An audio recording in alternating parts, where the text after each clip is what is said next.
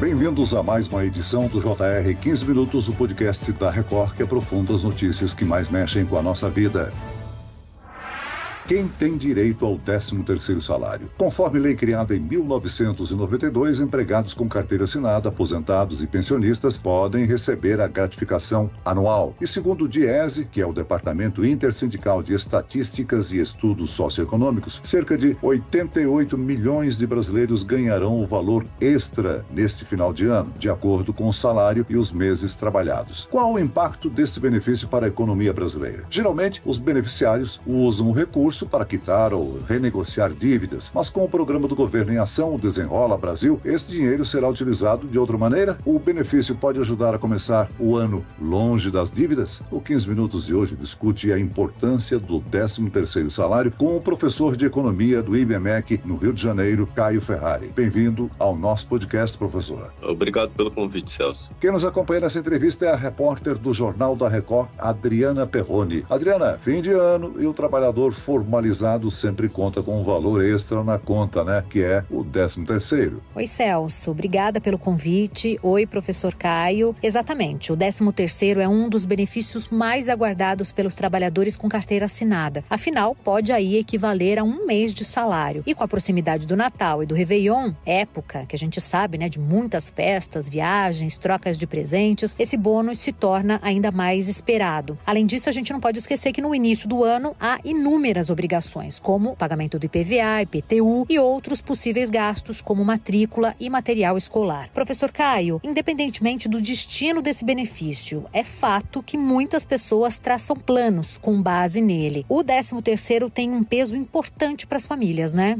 Não, sem dúvida é um peso importante, né? Dá um espaço no orçamento no final de ano, né? E principalmente porque a gente tem mais gastos. É uma época de mais gastos. É uma época que a economia necessariamente está mais aquecida, né? A gente tem o Natal, a gente tem o Ano Novo, né? Isso por si só já movimenta o comércio, já acaba movimentando a economia. Então, ele chega para ajudar realmente no orçamento, né? Então, os trabalhadores formais, eles contam bastante com isso, né? Agora, professor Caio, em teoria, as empresas têm o dia 20 de dezembro dezembro para pagar o benefício. Agora, como o 13 terceiro é calculado, e mesmo as pessoas que trabalharam menos de 12 meses, elas têm direito? Elas vão receber proporcionalmente, né? Elas recebem o proporcional do que elas trabalharam, né? Então, assim, se ela trabalhou, digamos, meio ano, né? Ela vai receber seis dozeavos de 13 terceiro, né? Então, assim, é, nem todo mundo vai receber integral, né? Mas é bom a gente sempre lembrar que acaba funcionando como um extra, né? Então, por mais que não seja o valor cheio, ele com certeza vai ajudar ah. Agora, a data limite para o pagamento da primeira parcela é 30 de novembro e a segunda parcela precisa ser acertada até o dia 20 de dezembro. Como é que é feita a divisão de impostos? Eles são cobrados nas duas parcelas? Não, eles vão incidir sobre as duas parcelas, né? Mas o desconto é só em uma das parcelas. De acordo com o Diese, o pagamento do 13º tem o potencial de injetar na economia brasileira cerca de 291 bilhões de reais. Esse montante aí representa aproximadamente 2,7% do produto interno bruto, o PIB do país. O pagamento desse benefício então faz a economia circular, né? Não faz sem dúvida, né? Assim, nem todo mundo vai aumentar o gasto na mesma proporção, né? Então assim, algumas pessoas um planejamento, por exemplo, o próximo ano, já estão pensando nos impostos, né, no começo do ano que vem, ou estão com algum projeto próprio de, sei lá, trocar de carro, juntar uma entrada para um apartamento, algo desse tipo, né? Então assim, em parte, né, a gente espera que algum volume no agregado seja poupado, né? Provavelmente ele não é 100% consumido instantaneamente, né? No entanto, pelo menos uma assim, fração muito grande, né? Eu diria mais do que a metade vai para gastos, né? E isso acaba realmente aquecendo o comércio, esvaziando os estoques, né? Realmente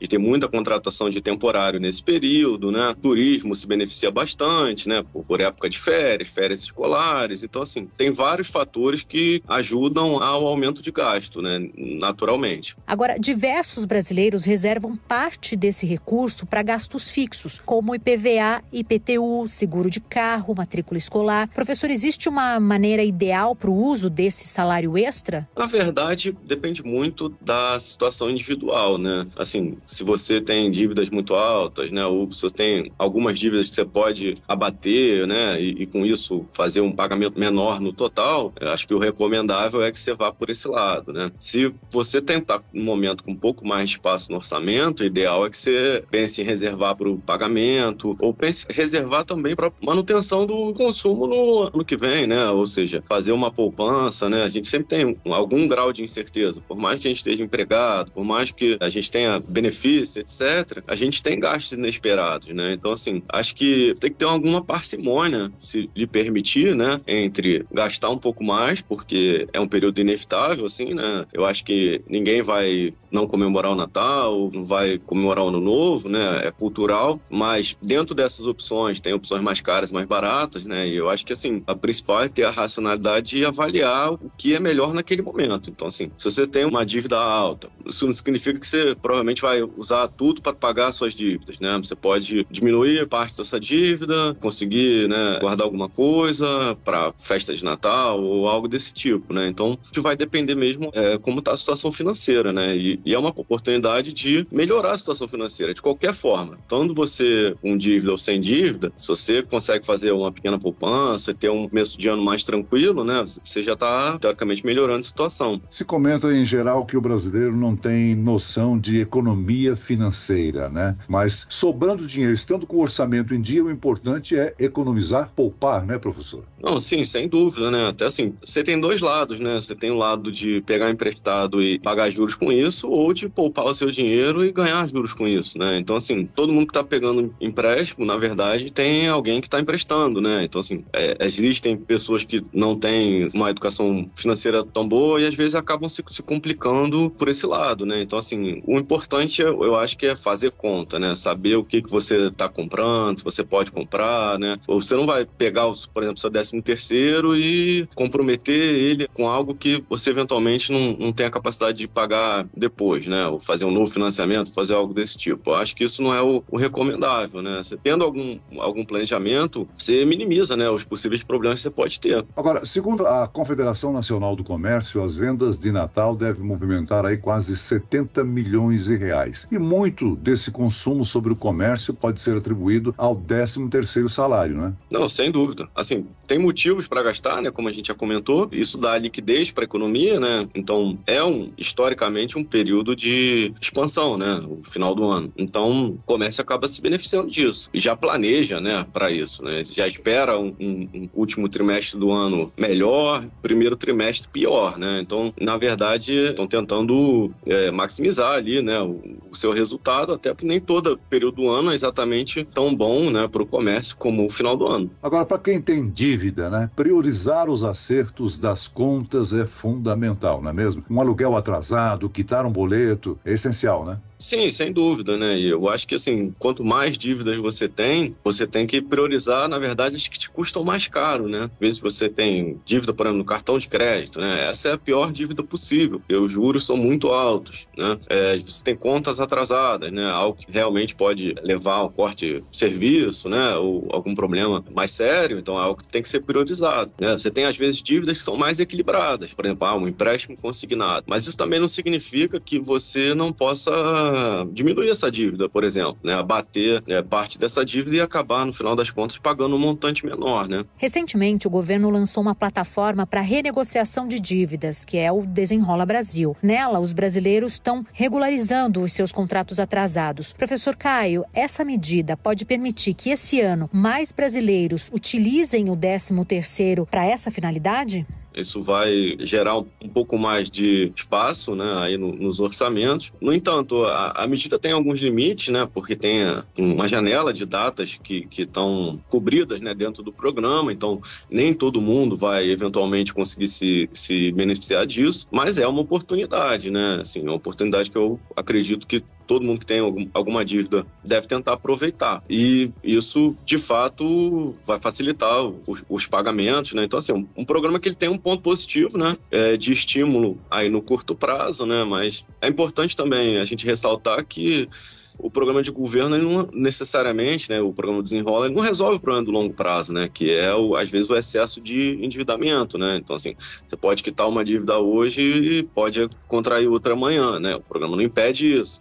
Então, o, indivíduo né, não tiver um bom planejamento, ele pode participar do desenrola, melhorar a sua situação financeira, né? E um curto espaço de tempo se complicar de novo, né? É, o pagamento do 13 terceiro pode ajudar o brasileiro a começar o ano seguinte mais tranquilo, longe de dívidas, sem dúvida alguma. Mas, por outro lado, ele pode, ao longo do ano, fazer uma reserva de emergência, especialmente para os gastos tradicionais e fixos, né? Como a gente já salientou aqui, né, professor? Não, sim, sem dúvida, né? Assim, acho que o objetivo, né, teoricamente, das famílias, pelo menos deveria ser, né, tentar suavizar o consumo ao longo do ano, né? Porque, assim, em geral, as pessoas não gostam de é, tá muito bem num, num mês e tá muito mal no outro, né? Então, assim, quando você cria uma reserva de emergência, você consegue planejar para ter uma situação um pouco mais estável, né?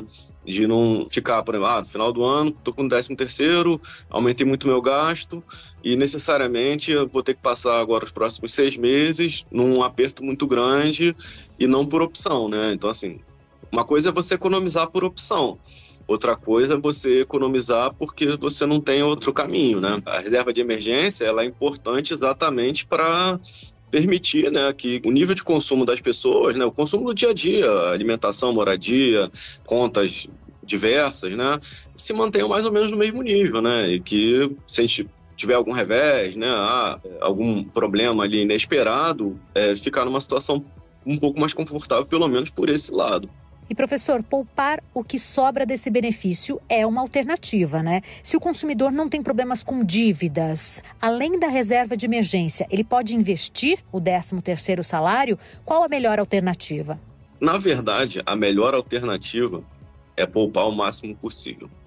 Porque no longo prazo ganha quem poupa mais. Assim, no mercado financeiro, né, existe muito a ideia de ganho rápido. A gente tem visto, né, muitos esquemas, pirâmide, Bitcoin, etc. Na verdade, é, a promessa de, de, ganho rápido não existe. Você pode ter um resultado um pouquinho melhor, se arriscando um pouco mais, mas para muitas das pessoas isso não vale a pena, né? Então, assim, investimentos livres de risco, né? No Brasil, país que tem taxas de juros ainda altas, né? Eles valem a pena. Então, os, os títulos do Tesouro, né, por exemplo, fundos de renda fixa, no momento eles têm uma boa remuneração e têm um risco muito baixo, né? Então, assim, se você está pensando principalmente em reserva de emergência, eu acho que você não deve é, priorizar mais retorno e mais risco, né? Assim, quando a pessoa é jovem, muito jovem, faz sentido ela tomar um pouco mais de risco, porque isso é, melhora um pouco o retorno do, do portfólio, assim, no, num prazo longo, né? É, mas, no fundo, o principal ponto é poupar recursos, né? Ou seja, é, pensar no seu orçamento, pensar numa forma de é, gerar alguma folga, encarar isso como uma conta que você paga para você no futuro, né? Na verdade, o dinheiro ele acaba tendo valor no tempo e ele é remunerado por isso, né? Não recomendaria excesso de tomada de risco e recomendaria investimentos assim mais tradicionais e seguros, principalmente no começo né, da, da construção aí de, um, de uma reserva de emergência. O pagamento do 13º salário é uma característica da legislação trabalhista brasileira, que não é comum em outras nações, né, professor? Não, não é tão comum, né? Muito embora a gente tenha bônus, né? Às vezes, negociações contratuais. Alguns países negociam contrato de trabalho há ano, né? Por exemplo, como é o caso dos Estados Unidos. Então, às vezes não faz muito sentido pensar em 13 terceiro por aí vai, né? Assim, do ponto de vista do Brasil, né, a gente tem o 13 terceiro, é um pagamento recorrente, mas na prática é, ele teria que ser encarado como uma renda somada a todas as outras, né, anualmente ou no período aí do, do ciclo anual, né. Como a gente tem o pagamento concentrado no final do ano, isso acaba, às vezes, né, é, as pessoas esperando um pouco por isso, né, gerando esse efeito. Mas do ponto de vista assim, econômico, na verdade, ter 13 terceiro, 14 quarto, 15 quinto é exatamente a mesma coisa que ter um salário anual um pouco mais alto, né? Muito bem, nós chegamos ao fim desta edição do 15 Minutos. Eu quero aqui agradecer a participação e as informações do professor de Economia do IBMEC Rio de Janeiro, Caio Ferrari. Obrigado, professor. Obrigado, Celso. Um abraço. E agradeço também a presença da repórter da Record, Adriana Perroni. Obrigado, Adriana. Celso, professor Caio, eu que agradeço o convite. Um abraço para vocês. Abraço a todos.